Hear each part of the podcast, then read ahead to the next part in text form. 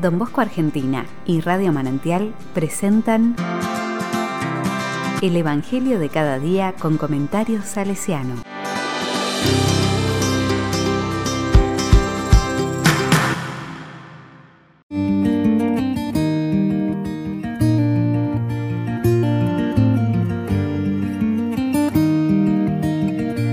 Miércoles 26 de mayo de 2021.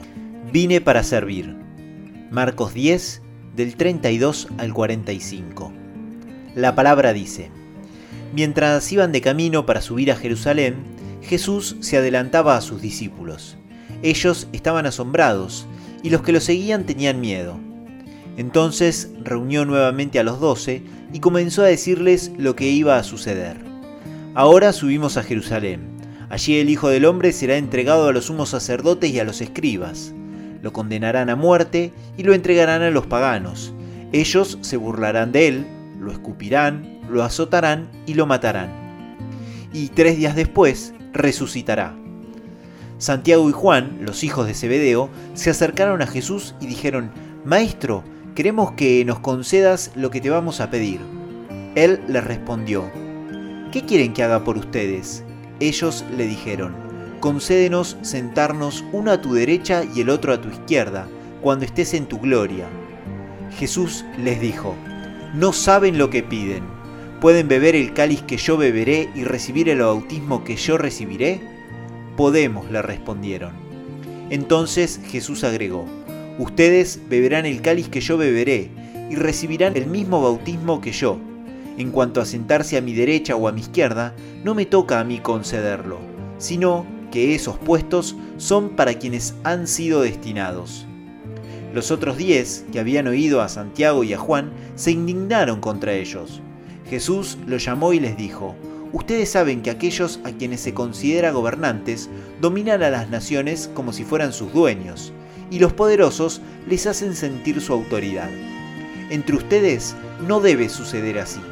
Al contrario, el que quiera ser grande, que se haga servidor de ustedes, y el que quiera ser el primero, que se haga servidor de todos. Porque el mismo Hijo del Hombre no vino para ser servido, sino para servir y dar su vida en rescate por una multitud.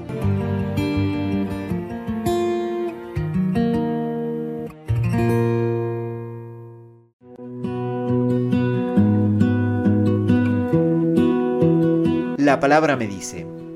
Compartimos una reflexión de Francisco sobre esta lectura. La Biblia no niega el sentimiento humano del miedo ni sus muchas causas.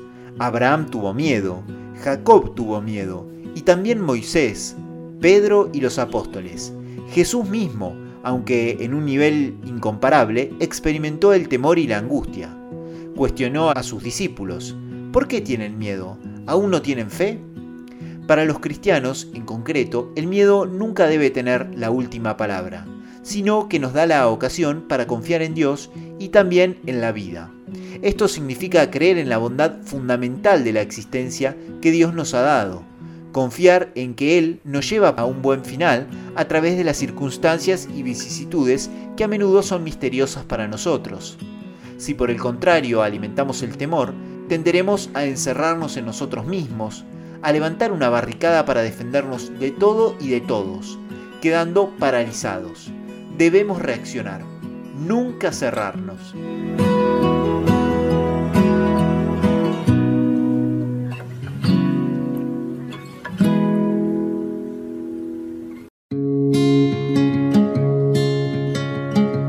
Con corazón salesiano. Don Bosco sabía que el miedo es propio de los discípulos y discípulas que quieren emprender los caminos del Maestro. El programa que les enseñó a las primeras hijas de María Auxiliadora justamente fue, no tengan miedo, mis queridas hijas, de que el mundo las maltrate.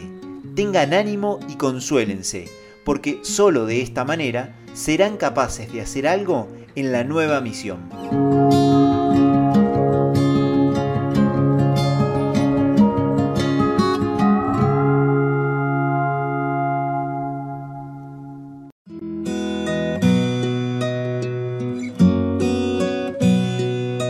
La palabra le digo, lo contrario de la fe no es la duda, sino el miedo.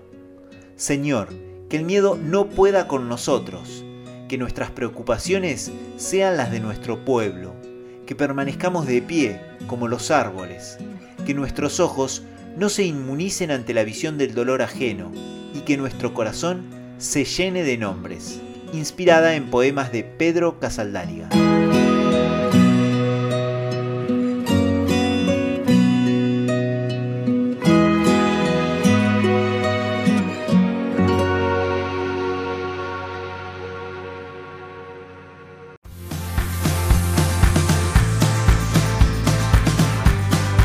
Recibí el comentario salesiano al Evangelio de cada día ingresando en www.donbosco.org.ar.